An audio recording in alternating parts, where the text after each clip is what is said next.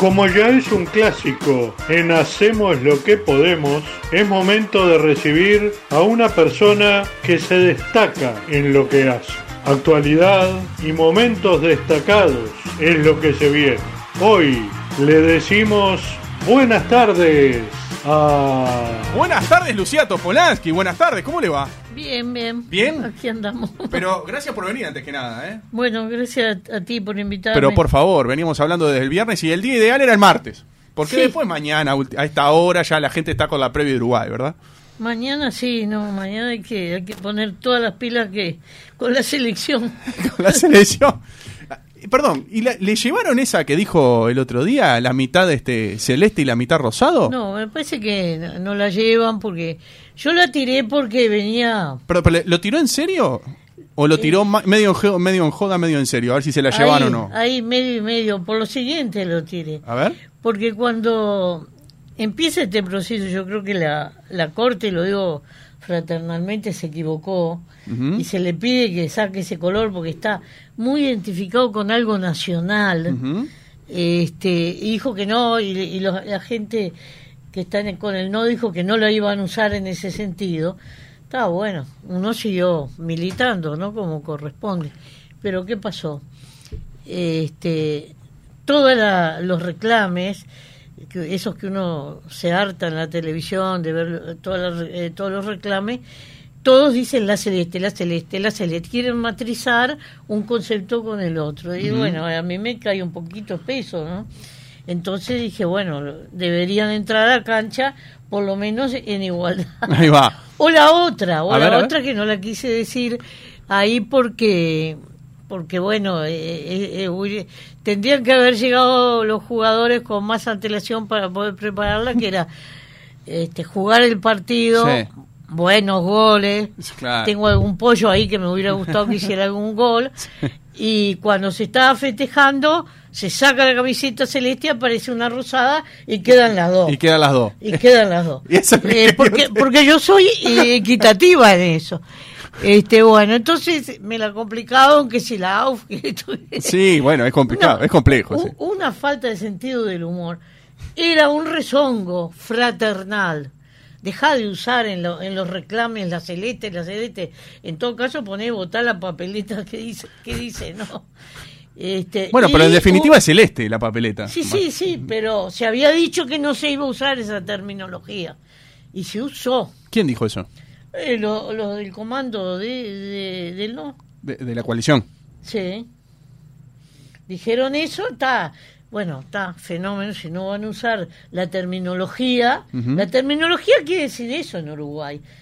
Eh, ¿Entendés? Porque eh, este, ahora, se equivocó la corte. Porque no hay otros colores en este país. No hay un verde, un naranjado. Este, ¿Ustedes están conformes con, el, con la, la rosada? Sí, el color rosado. El, no- el- el- el problema es que el no tenga el celeste. Ese es el problema. claro. eh, este, Pero en realidad cree que, por ejemplo, la, la- la población va a votar el no, No, no, por el, por el color de la papeleta. En, en- en- en todos los climas electorales, como dice la consigna del MPP, que ahora noto que algunos han, han copiado algunas cosas del MPP, este, con razón y corazón. Y es, el- y es la parte del corazón, de, lo, de las emociones, porque la política no es solo razón, son emociones, es confianza, es clima, son muchas cosas. Y ellos, lo- eh, mirá los reclames de ellos. En los reclames está clarito que lo están usando. No sé quién es el de la publicidad de ellos, pero el que hace los reclames, esos lo hizo con intención. A mí, eso, yo tengo 77 años, eso ya no me lo paso gato por. Está bien. Edad. Y hablando de publicidad y rosado, ¿qué le parece Valentí? Es un buen publicista. ¿Le, le- le hizo bien a esta campaña del sí? Bueno, él la agarró prácticamente de entrada. Yo al otro que estaba no, lo- no lo conocía, creo que, que fue en, en un arranque hacía antes Mm, de, de sí. un contrato. Este, yo creo que es un, un- un hombre inteligente, ha hecho miles de campañas, la, la empresa de él es una empresa prestigiosa. Así que, no, no, en eso está bien. Lo que pasa que, que este, este referéndum es- tiene una enorme complejidad y entonces es difícil centrar tanto lo, lo que se dice como las actividades, porque es variopinto el asunto. Por eso este, yo creo que, que este, incluso este, creo que ha sido más precisa. Nosotros no, no teníamos plata para hacer este, reclames eh, televisivos, son carísimos. O por lo menos el minuto para nosotros es caro. El minuto. Ya lo habíamos comprobado en la campaña electoral, que para el Frente era más caro. Pero para el Frente es más caro y no para la coalición. Sí, en el- ¿Cobran otro precio? En la campaña Le pregunto en serio de la En ignorancia. la campaña electoral fue más caro para el Frente Amplio. Y tiene, son privados. Te pueden poner el precio que se les cante, Claro. que se les cante. Así que yo no, no, no, no es, un- no es, es una constatación. ¿Cuánto el minuto? Porque si no ese reclame que dura como tres minutos, ¿cuánto cuesta? ¿No? Empezás a sacar la cuenta. Sí, lógico. Que en una tanda te lo pasan dos veces. Sí, sí, porque te cobran por segundo.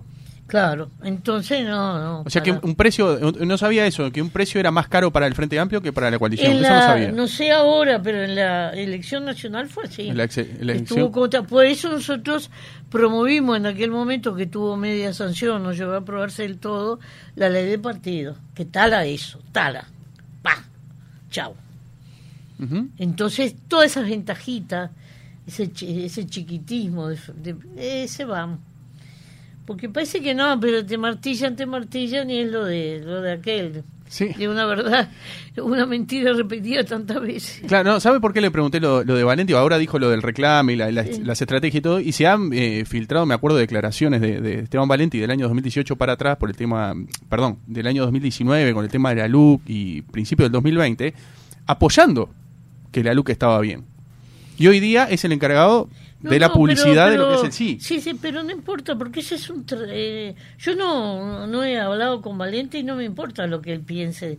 De la, a mí lo que me importa es que el trabajo... Porque es un viejo militante de, de- Sí, sí, pero, pero acá lo importante es que el trabajo... Porque acá son cosas técnicas.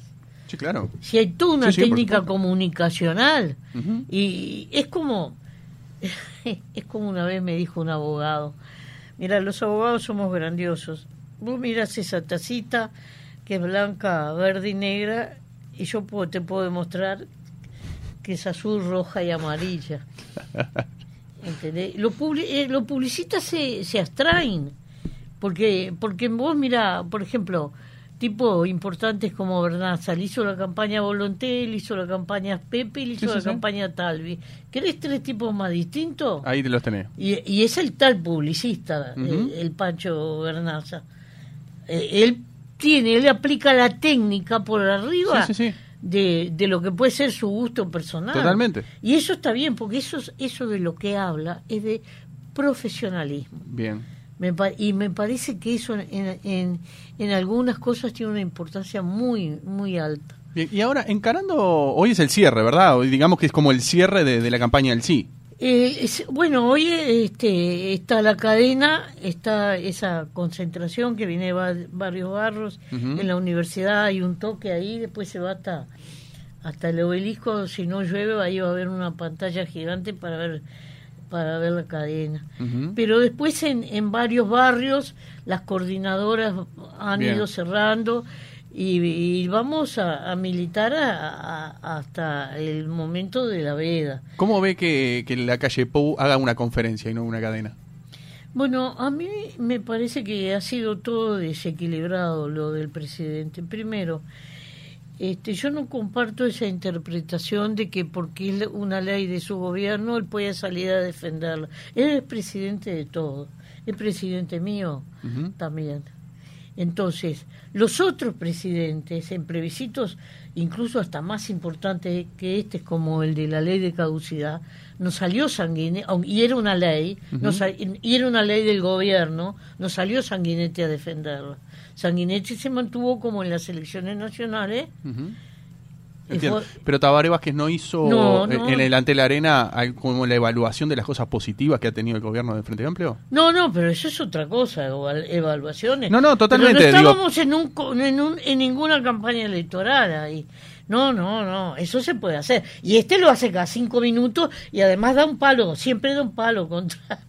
y a veces le pasan cosas que no le gustan. ¿Cómo qué? Como el otro día que estuvo en La Valleja, la prensa grande no lo levantó, y la gente fue con cartelitos. La UTEC la, la creó el Frente, la creó Pepe, gracias a Pepe al Frente, no sé qué. Todo eso no salió, salió por las redes, porque por suerte las redes desnudan.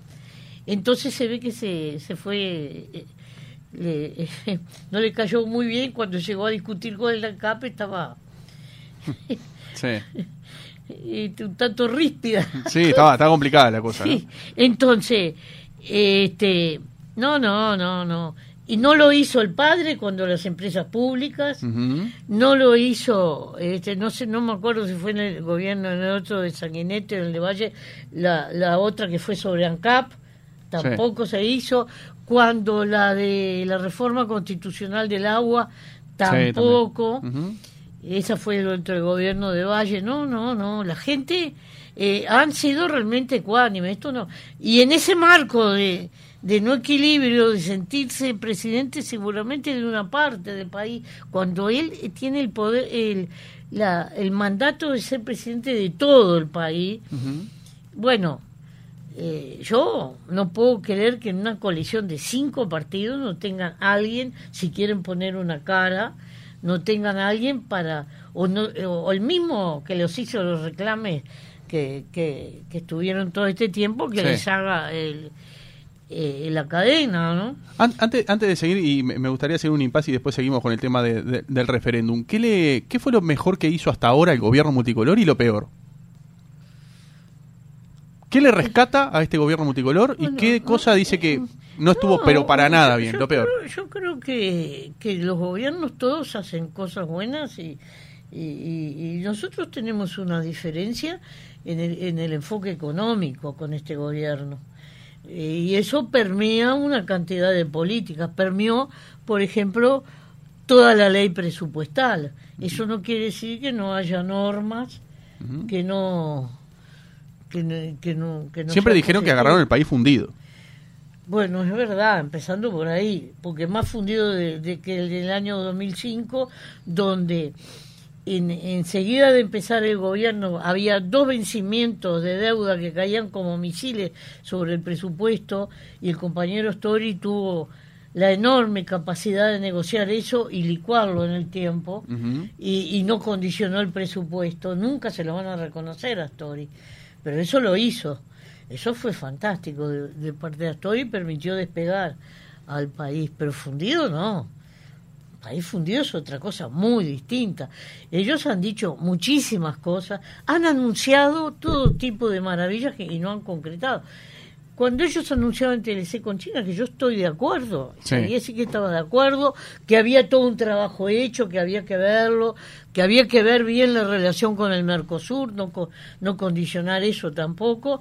Dijeron, no, no, antes de diciembre está pronto, está, está. Pasó diciembre, pasó enero, pasó febrero, pasó marzo, y después anunciaron con Turquía. Eso ni... ni Y ahora con los Emiratos Árabes también. Ahora, pues, no, esa no la había, esa se me perdió. Sí. En, en el ruidito se me perdió. Es decir, por ahora no han hecho ni uno. Pero se enteró. No, no, de esa no me había No, bien, enterado. bien. Eh, en el ruidito todavía no han hecho ni uno. Hacer acuerdos comerciales En directamente con, política- con los Emiratos. En política exterior, ¿cuál es el acuerdo nuevo que se ha hecho? Ninguno. Eh, ¿Quién es el responsable? ¿Bustillo? No, es la política de gobierno. La política de gobierno entera. La coalición, claro. Eh, es más, tenemos ripideces con los dos grandes del Mercosur. Sí, con Argentina y con Brasil. Sí. Y entonces, nosotros, Brasil es nuestro segundo destino. Mm. Y Argentina, si bien es el cuarto o, o el quinto destino, es el que lleva más, mayor valor agregado. Es decir, más trabajo nacional. Sí. Entonces, este, yo no, para mí no es baladí esto. Nosotros no nos podemos mudar. No podemos ser un petizo con pretensiones el Uruguay. Estoy hablando de Uruguay. Sí, de Uruguay. No de la calle Pou. Este, entonces, lo, lo que tenemos que ser es astutos en el marco. Y, y una y por qué por qué el Mercosur es codiciado en el mundo. Mira, El rodeo ganadero más grande de la tierra está acá en el Mercosur. Si tú sumas Argentina, Brasil, Paraguay y Uruguay. En producción de ¿Y ganado. Venezuela? No, no, no. Venezuela casi no tiene ganado. Claro, pero fue, fue, fue, pero fue un error, por ejemplo, incluir a Venezuela en no, el Mercosur. pero Ve- Venezuela, Bolivia y Chile son asociados. Este, el- el- la producción de granos, eh, si estuviera toda América del Sur, incluso toda Latinoamérica, aplaudo. Nosotros tenemos que ser con la Unión Europea. Tenemos que ser una gran potencia con todos los recursos que tenemos y hacer marcar el paso. Porque si no nos hacen marcar el paso a nosotros y nos, nos, nos tienen balcanizados. Lucía, recién eh, preguntándole lo mejor y lo peor, me dijo que lo, lo peor es lo económico. ¿Cómo se ha manejado lo económico este Eh, gobierno? no, yo dije, no, no, no, no quiero clasificarlo en esos No, términos. no, digo, pero lo, Eh, lo son dijo. mi- miradas completamente Bien. distintas. Bien, bien. En, en, eh, este, nosotros, por ejemplo, la, la regla fiscal, que es una cosa difícil de explicar, que incluso está entre los 135 artículos, nosotros ya teníamos una regla fiscal que eran topes de endeudamiento que se votaban en el presupuesto. Es un tipo de regla fiscal. Ahora, esta regla fiscal que, que, que todavía no, no reglamentaron es- esos artículos, pusieron sí una comisión, pero este en realidad exacto como dicen los artículos no ha empezado a funcionar, pero no han hecho prácticamente ninguna inversión en el país. Las empresas públicas dejaron de invertir y acá las empresas públicas son los que arrastran la inversión interna y es un momen- y incluso en cosas de mantenimiento, que es una cosa que me preocupa porque eso pega de futuro. Entonces, este, en lo que es la estrategia de desarrollo económico, tenemos miradas distintas. Este, bueno, ¿Y lo ellos mejor, por ejemplo, ellos ganaron. No, sí, y bueno, y vos en ese Por ejemplo, el sistema de vacunación, por ejemplo, por decirle algo. el, manejo de la pandemia. El, el sistema de vacunación se activó gracias a que el frente pateó, porque estaba, se le preguntó a Delgado, dijo, ten- eh, y vino al, al Parlamento la, la plata que se había puesto para el mecanismo coach, y, y eso contestó Delgado. ¿Cuándo?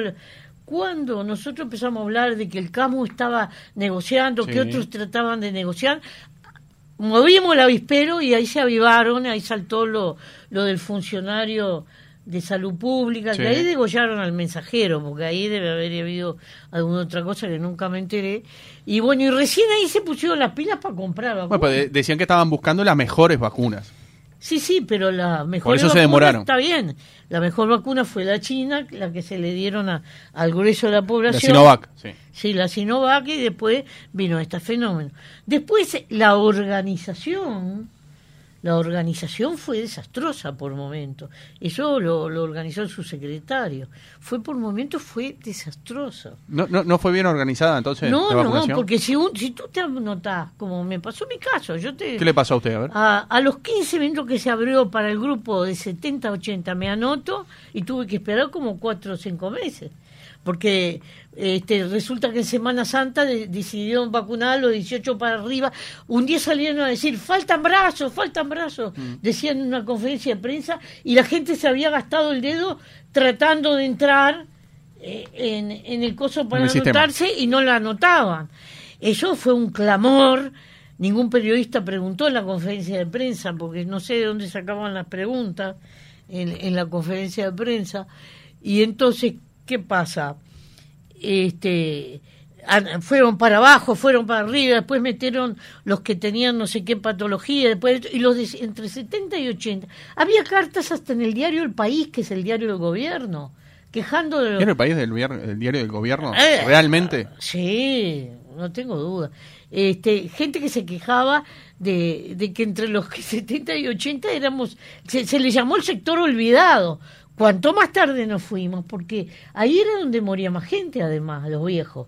Porque este bicho, y lo digo medio en chiste, medio en serio, te aclavo, porque ahora parece que los chistes hay que explicarlos en este país, este, fue a favor de las seguridades sociales del mundo, taló a los viejitos, ¿viste? Ta, ta, ta, ta, ta, ta, ta, ta, la mayoría que, Sí, era lo- que, lo- se- que se pelaron la los gente viejitos. mayor, sí. Entonces, los viejitos tendríamos que haber sido indiscutiblemente los primeros. Indiscutiblemente, si, si los otros no querían poner el brazo, que no lo pusieran. Todavía hay gente eh, dándose cuando la salió la intendencia con los carritos, apareció gente que no tenía ni la primera dosis, gente muy vieja de los barrios, que había que ir a buscarla. Si tenemos un registro que es la cédula de identidad, y tenemos comisarías, y, y, tenemos barrios que tienen centros comunales, no vamos a identificar a los vecinos. Bueno, ¿cuántos vecinos de 80 para arriba o de 70 para arriba hay en este barrio? Bueno, vacunemos a todos, después todos. ¿Entendés? ¿Y, qué análisis hace de que la calle Pou eh, tiene un nivel de aceptación por encima de la media, por encima del 50%? Está, yo, yo lo felicito. porque Según todas las encuestas, ¿no? Sí, sí, yo eso se lo felicito porque es bueno como que un presidente tenga respaldo, pero no quiere decir más nada que eso. ¿Pero no, no le ve como que la gente lo apoya? ¿O es un número que es mentiroso? Eh, es uno, una percepción de la persona. Capaz que le cae bien. no, de la gestión, en realidad, también. No, porque en esas mismas encuestas, cuando desagregan, aparecen cosas de la economía, de los salarios que bajaron, de las jubilaciones que bajaron, de la canasta que se va a los cielos, aparecen otros números. Pero no de la figura, es distinto.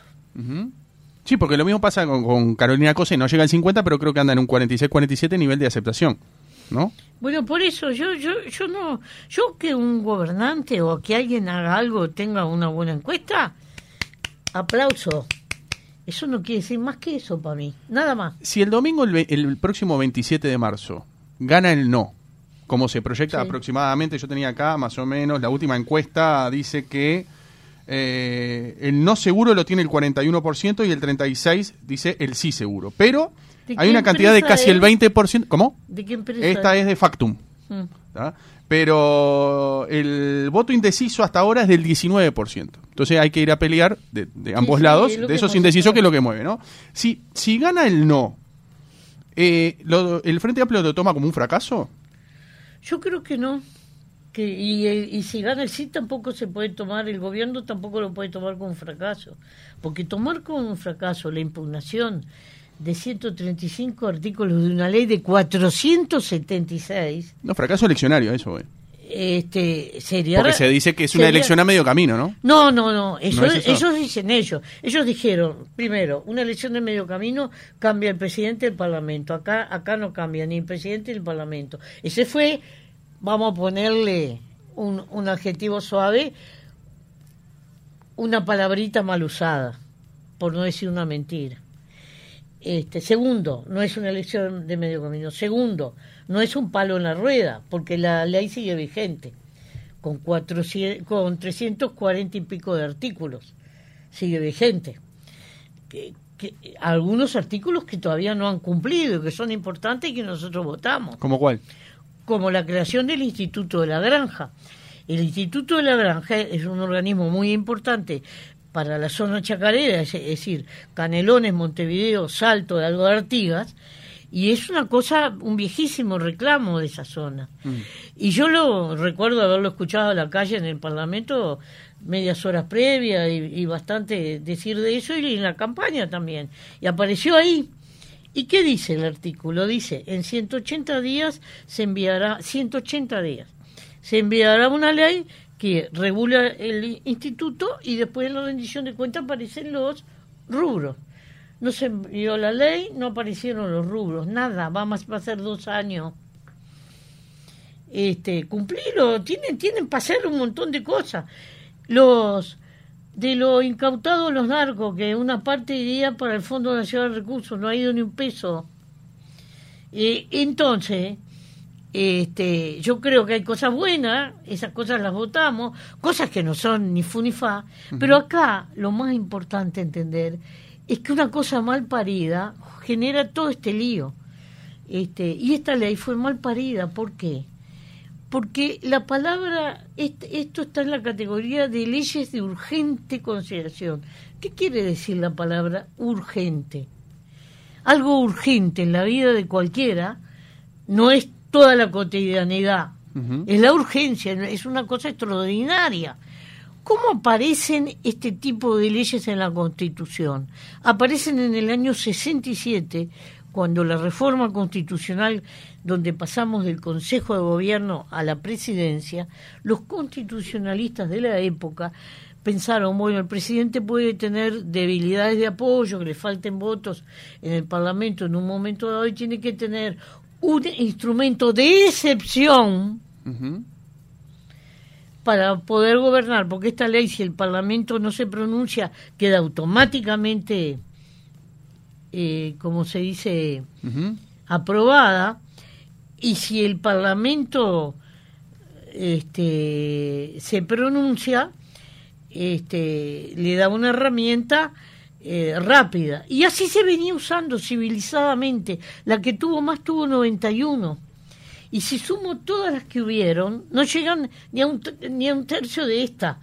Esta abrió un escenario, se agarró la constitución como un chicle y se fue así hasta la cornisa. Y además abrió un antecedente malísimo, porque el día de mañana viene alguien te mete una ley de 3.000, 4.000 artículos, tiene los votos en el Parlamento y te arma un caos acá. Entonces, que me explique alguien qué, qué urgencia terrible era el chorizo artesanal, que es muy rico, que ya tenía una ley, que después además tuvieron que modificarlo en la rendición de cuentas porque además lo redactaron mal. Está lleno de artículos que no tienen ninguna urgencia que podrían haber ido por leyes comunes a la comisión de ganadería, a la comisión de esto, a la comisión de, de, lo otro, sin ninguna necesidad, mismo los artículos relacionados a la vivienda, porque ya se podía alquilar sin, sin garantía. Entonces, si querían reglamentar la, el desalojo, mandan una ley normal, no, no tenía esta urgencia, no se acababa el país. No hay ni una ley sobre la emergencia social, no había ni un artículo sobre la emergencia social surgida a, partir de, que se instaló la pandemia.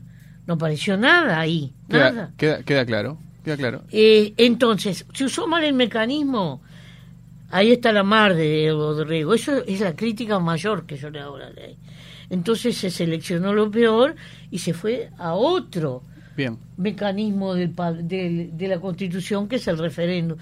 Y al principio nos miraban con sorna, estos no, no recogen firmas ni en el año del golero, porque habían metido hasta la reglamentación del artículo 38 de la Constitución que no podías hacer reuniones. Decían bailecitos de baliza. En balizas bailaron todo lo que quisieron. Era contra la reunión política, sindical, social. Bien. Eh, y los compañeros de él y de él y de él y de él dieron el batacazo. Y ahí tendría que haber habido un agradecimiento al gobierno. ¿Por qué? porque lo que quedó demostrado es que ahí no era popular, porque no puede ser popular algo que vos no conocés, que nadie la conocía, inclusive algunos de ellos que están sentados ahí en el Poder Legislativo, y, este, y que había que salir a explicar una cosa compleja. Bien, sí, sí, queda claro. ¿Le, puedo hacer una, eh, una, consulta? Le voy a pedir que se pongan los auriculares, que le voy a pasar un audio en este momento. Ahí, eso, póngaselo.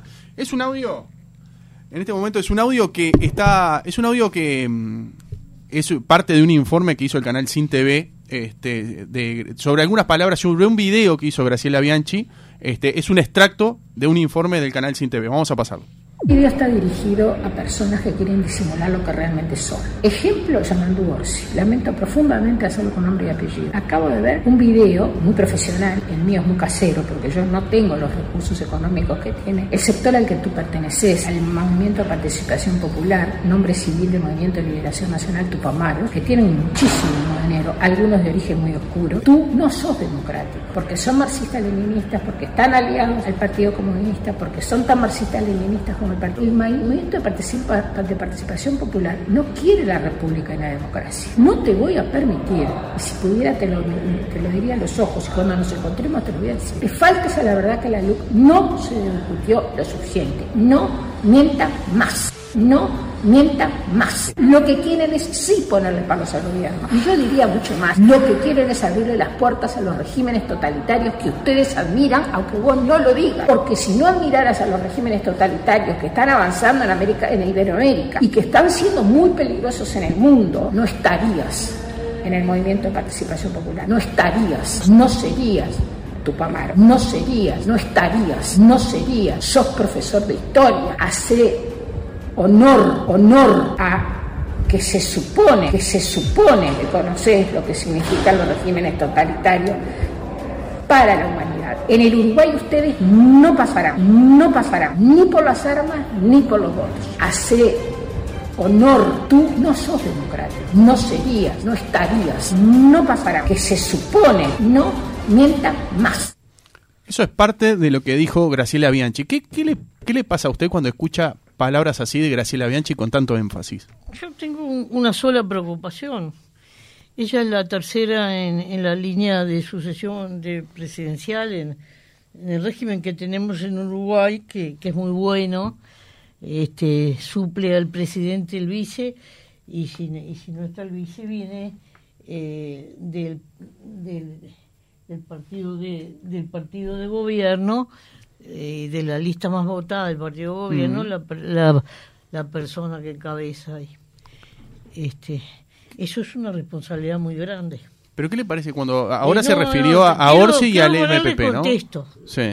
Entonces a mí lo que me llama muchísimo la atención y en lo que me preocupa es que el Partido Nacional no le haya dicho nada.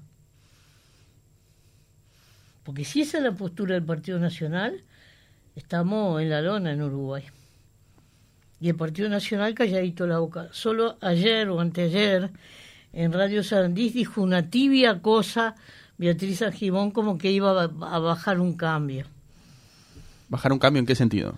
¿O con quién? ¿O con algo? ¿Con alguien?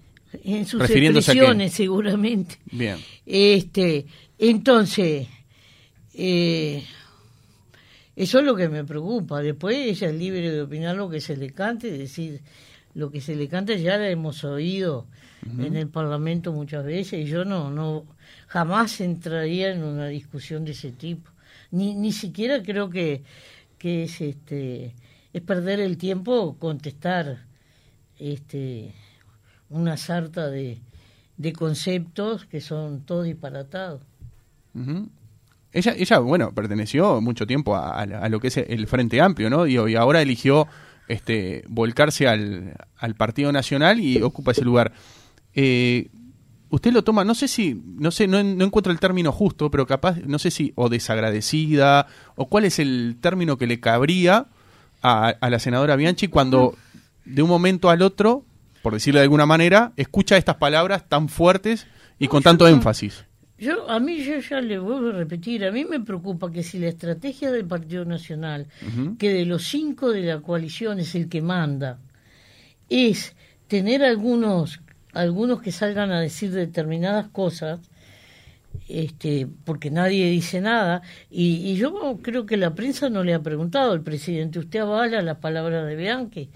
En un momento dijo la calle que él la respaldaba. Bueno, es peligroso, porque nosotros estamos en un momento en que el Uruguay no ha logrado un diálogo, por ejemplo, y eso lo sé de primera mano, porque mientras estuve en el Parlamento me encargué de eso, para poder negociar no solo las cosas que precisan mayoría especial, que son unas cuantas que están ahí esperando ser negociadas, sino eh, poder sacar adelante políticas de Estado. Porque no es bueno que Uruguay caiga en una grieta, pero con una con una señora de este tipo, la grieta, eh, si anda con pico y pala, va a hablar para abrir la grieta. Entonces, este, por eso yo pregunto, esta es la postura del Partido Nacional. Yo quisiera una respuesta clara del Partido Nacional, no la tibia respuesta que dio Argimón, que dijo, no, va a bajar un poco. La harán bajar este, este, este, esta semanita. Este, el otro día un papelón en el Senado con, cuando este, la atacó la, a la senadora de la Aventura, que también ya la había atacado, no, no era la primera vez, ya la había mm. atacado en otro oportunidad. Bueno, con que Chichiana ha tenido varios cruces también. Por eso, entonces, cuando eh, yo creo que no, no vale ni la pena. Lo único que hay que preguntar es, porque esta es una democracia de partidos, y eso es muy importante, y hay que defender la democracia de partido, si no aparecen los Milei y ese tipo de, de uh -huh. seres estrafalarios que ojalá en Uruguay nunca aparezcan, este, que el Partido Nacional se haga cargo. Eso es lo que me preocupa. Y lo veo calladito.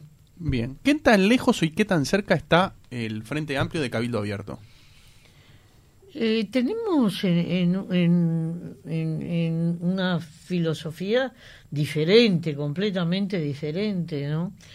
Este, en realidad yo no he podido leer los documentos fundacionales de ellos, este, pero por las opiniones que he seguido a nivel de declaraciones y nivel parlamentario. Eso no quiere decir que uno en una política concreta puede tener un acuerdo, porque también lo tenemos con el Partido Colorado, con el, Independiente, con el Partido Nacional. Muchas veces aparecen cosas este, llevadas por unanimidad en el Parlamento. Pero no, no, no estamos, no estamos en el mismo, en el mismo andarivel. Este, yo creo que hay un nacionalismo un poco fuera de época en un mundo que se globalizó. Se globalizó hasta el punto este mundo, y tiene mucho que ver el Internet y todo eso en esto, que tenemos una pandemia globalizada.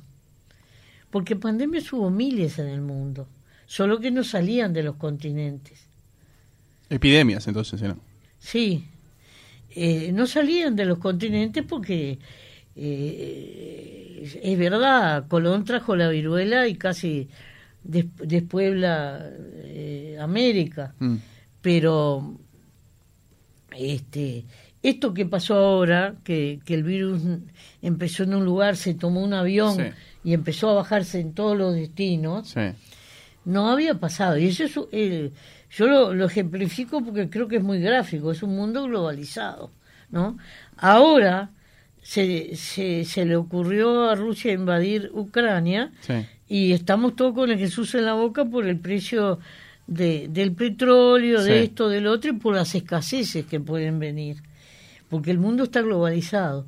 No fue así durante la Segunda Guerra, porque el mundo no estaba globalizado de la manera que está hoy. Entonces, en, en un mundo globalizado, la postura de Cabildo en esa especie de nacionalismo fuera de época, por ejemplo, lo puedo ejemplificar con esto. Este, cuando una inversión extranjera trae una tecnología y un mercado que tú no tienes, y eso produce riqueza y trabajo para tu gente, yo aplaudo. El caso clarísimo es UPM, la, la, inversión más grande de la historia del país, la única que está realizándose en este momento, porque en estos dos años no ha habido inversiones. tuvimos una pandemia también, ¿no? Sí, pero no, se han anunciado 40 inversiones, pero no aparece, el, el poncho no aparece, como dice el refrán, ¿no? este, entonces, este y, trabajar una inversión de esa estatura llevó, porque eso empezó en el gobierno de Pepe, llevó todo el gobierno de Tabaré, se concretó y bueno, y, eh, y se lo se lo heredamos. Y este clima, este clímax de, de, trabajo, que es el clímax de la planta del ferrocarril central de la obra del puerto, este eh, se da en, en el gobierno siguiente, se iba a dar, no importaba el pelo porque lo importaba de que para los uruguayos. Ahora, si viene una, una multinacional como Tata a, fundirme los almacenes, que yo almacenero sé ser, y yo creo que a Cambadu le faltó fuerza ahí para pelear, este, ahí sí, a mí no me está enseñando nada, no me da, me roba mercado y todavía me genera monopolios de compra que son terribles. Entonces yo, para mí no es lo mismo lo que invierte Tata, que me, para mí que es una firma que no sirve para nada, con la, inversión de UPM. Y, y, Cabildo mete todo en una bolsa.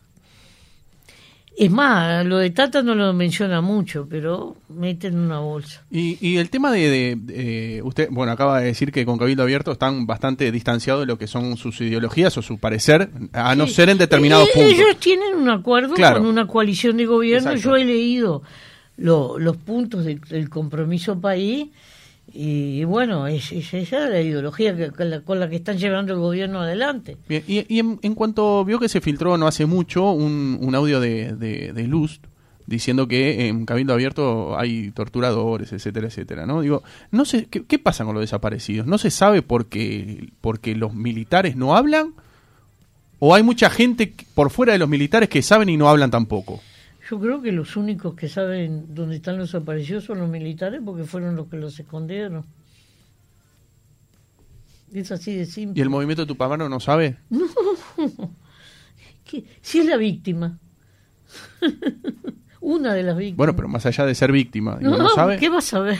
¿Por qué no salen a la luz entonces? ¿Por qué no hubo hasta ahora? Porque Ah. no, los que saben dónde están, algunos se han muy, muerto y otros han decidido no hablar y chao. Y como vos no los vas a torturar, porque vos no sos torturador, se morirán con lo que saben. Si no, si no pescas algún indicio, si no de casualidad no se te da algo, no podés avanzar. Y esa idea de cabildo abierto que eh, está evaluando el presidente en dejar a, a los a, a la- a los presos de Domingo Arena con prisión domiciliaria No, yo porque no están excedidos de edad. ¿Usted comparte eso? No, no lo comparto. ¿Por qué? ¿Y por qué no? Porque los delitos de los delitos de Estado eh, de los 13, casi 13 años de dictadura son graves, Ujú. no más que por eso. Bien, que- queda clarísimo, queda clarísimo. Eh, no, iba, iba a ir con, con otra cosa. Digo, ¿qué autocrítica hace el Frente Amplio de que hasta ahora, por lo menos la intención de voto, tanto del referéndum puede ser negativa, hasta ahora hay que esperar el domingo. Obviamente ya hablamos de la, de la aprobación del presidente que está por encima del 50% y a la vez el pueblo, aunque le duela a quien le duela, decidió cambiar. ¿Qué autocrítica hace el Frente Amplio? ¿Qué autocrítica hace Lucía Topolansky sobre esto? Cuando nosotros perdimos la elección, empezamos un proceso de autocrítica que es público, fue público, y que tiene es multicausal, ¿no? Bueno, eh, de- tres, los tres más importantes de esa Bueno, multicausal. En, en el último, de los tres periodos de gobierno, en el último hubo un, un estancamiento económico y eso pegó en, en la desocupación. Yo creo que ahí ese, ese factor fue uno, uno de ellos, bastante fuerte. Otro horizonte hubiera sido si eso no hubiera existido. Después nosotros tuvimos errores de, de errores de campaña. Este, creo que, que el candidato se equivocó o el comando se equivocó y ten- tendría que haberse recorrido mucho más el país. Y todo lo que el frente había avanzado en el interior se retrocedió. Y este y eso también es otro problema y después siempre el- el- un frente no es un partido eso habría que explicárselo a la señora Bianchi qué es un partido qué es un frente un frente tiene partidos adentro ¿No lo sabe? Porque dice que hay que explicárselo. ¿No lo sabe, Graciela Bianchi? Para mí que no lo sabe por lo que dice.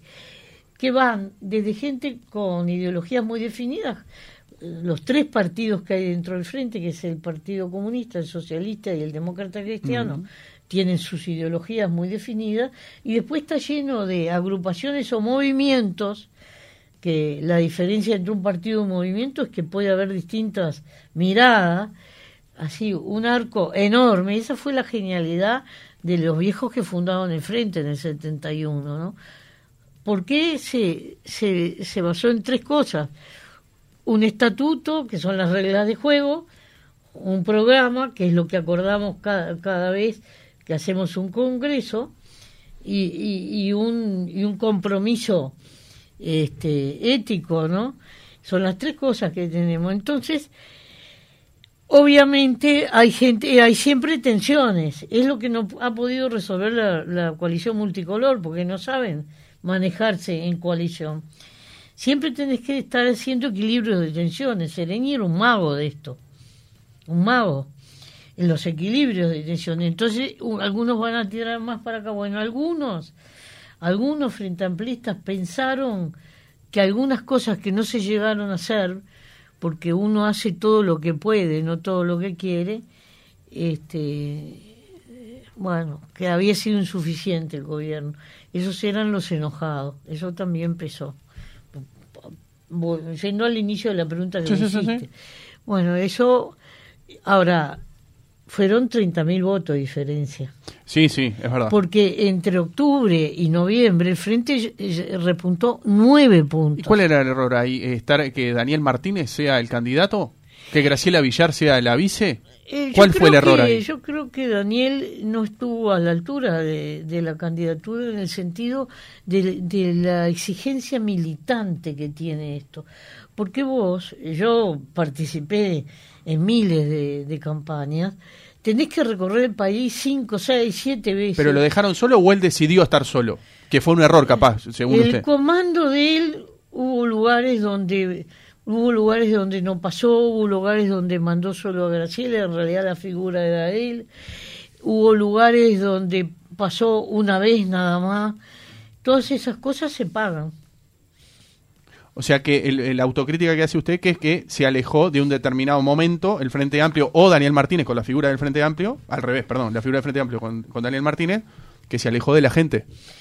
Eh, creo que hicieron un diseño de campaña apostando a... a- y, además Daniel tiene un lenguaje propio de su, de, de su profesión, muy técnico, y, y en realidad cuando tú tenés que tener un, un- un lenguaje muy versátil. Entonces, él se hubiera ido, yo recuerdo la campaña del 2004, Mm. cuando ganamos por primera vez, donde en cada actividad Tabaré hacía subir al escenario una vez a, a, a, a- a quien iba a ser ministro de esto, otra vez esto, a veces hacía subir a los legisladores todo el tiempo y Pepe hizo lo mismo. Es decir, que se mostraba el, el universo diverso de las cosas. Eso no lo hizo Daniel. Siempre apareció la figura sola y ¿Pero por decisión de él o por decisión no, del Frente no, el Amplio? comando depende del candidato. No, vos, vos no le Bien. podés- No, pero digo, capaz que- él no escuchó recomendaciones entonces. Bueno, no. En realidad no sé cómo yo no estaba allí, cómo fueron las discusiones. Pero. Bueno, pero se debe haber enterado, por más que no esté. Este, no, porque nosotros igual siempre hicimos nuestra campaña a full apoyando, porque creemos que suma, suma. Ahora también hicimos nuestra propia campaña apoyando. ¿Por qué nosotros ahora, este, como sector, fuimos, hicimos un acto en Pueblo Centenario?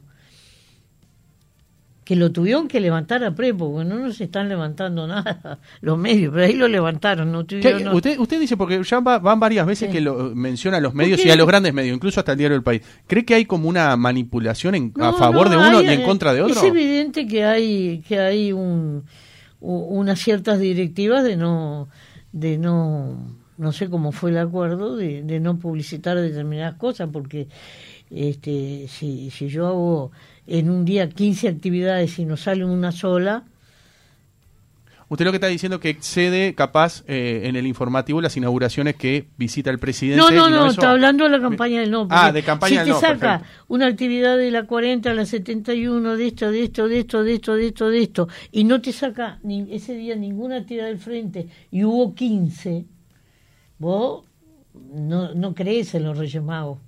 Yo nunca creí, por suerte, pero este, a los 77 no voy a creer menos todavía.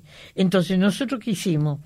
Los grandes medios son pro eh, gobierno actual, entonces. No, no sé. Eh, les ha les ha prometido la ley de medios que está todavía está semitrancada, flexibilizado algunas cosas. Este, no sé. El empresariado en general está con el gobierno. Porque les- él, él lo ha dicho explícitamente, gobierna para el Maya Oro. Eso ¿Lo dijeron palabras- explícitamente? ¿Eh? ¿Lo dijeron explícitamente? ¿Que gobiernan para el Maya Oro? Él dijo, ¿La calle Pou? no, si siempre habla del Maya Oro, que crezca el Maya Oro y el derrame, las migas que quedan, bueno, van para el pelotón. Y el pelotón, la gente trabajadora. El pelotón es el resto de la población. Porque vos fíjate una cosa, está bien y la central obrera con gran madurez lo aceptó el, el primer ajuste salarial que hubo en, en plena pandemia. Pero hubo sectores de la economía a los que le fue de bigote para arriba. Sí, sí.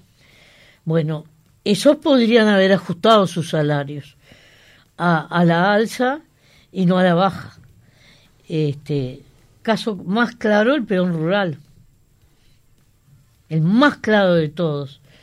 Y bueno, ahora, el otro día él va a Durazno, el Sí. presidente, Sí. Expo Durazno. Y en el discurso, yo lo leí tres, cuatro veces porque no lo podía creer, y lo tengo recortado del diario. Dijo, más que socio de ustedes, soy su empleado. Ah, vaya novedad. El presidente de la República, empleado de la Sociedad Agropecuaria de Durazno. Nunca lo había oído eso. Por lo menos que le paga el salario y, y el BPS. Nos ahorramos unos pesitos. Este, entonces, eh, cuando es así tan direccionado, ahora, no lo vi sacando sacándose una selfie con una olla popular. No, no fue nunca a las ollas populares. Eso se le reclama al lado del Frente Amplio. Y le- no, no es que le reclame, Le- pero le- le voy se a- supone que es presidente de todos los uruguayos. le vuelvo a hacer una pregunta que le hice anteriormente y se la, hago- se la repito de vuelta, pero bajo este concepto. Si el, el domingo, porque usted me dice que no, pero se habla también y creo que es una, aunque usted me lo niegue, es una, es como una elección a mitad de camino, porque justo No, estamos no en el es- 2022. No es porque yo, yo- creo, porque lo han dividido así, ambos partidos. O sea, No, la coalición. nos- nosotros yo creo que jamás, sí. jamás lo dijimos así. Eso fue una prédica del gobierno para, para demostrar que nosotros lo que queríamos era inestabilizar el gobierno. Y esa es una gran mentira. No es, no es verdad eso. No es verdad, es una gran mentira. Nosotros lo único que hicimos fue tomar un recurso constitucional, sacar claro, los eso. 135 peores artículos y eh, juntar la firma. Y ahí nos tendría que haber agradecido el gobierno. ¿Por qué? Porque se empezó a discutir democráticamente una ley que no se conocía. Pero realmente piensa que, por ejemplo, la gente que vota el no o que la gente que vota el sí realmente conoce los 135 No, artículos en, en profundidad y en- va a votar con conciencia o va a votar solamente el sí, los frente amplistas y el no, la los que son partidarios de la coalición. Lo que conocía al momento de empezar a recoger la firma y lo que conoce ahora es distinto, porque ahora por lo menos sabe algunas cosas. No será el 100% de la población y no será todo por la complejidad de la ley, pero conoce algo más. Y eso, ese esfuerzo democrático se lo debe a los militantes que juntaron la firma y promovieron esta discusión. Y después a las miles de mateadas, grandes, chiquitas, medianas, regulares, actitos, puerta a puerta que se están haciendo y se van a hacer hasta el 25 a las 12 de la noche, porque para nosotros, después de la conferencia de prensa del presidente, no se acaba el mundo. Es verdad.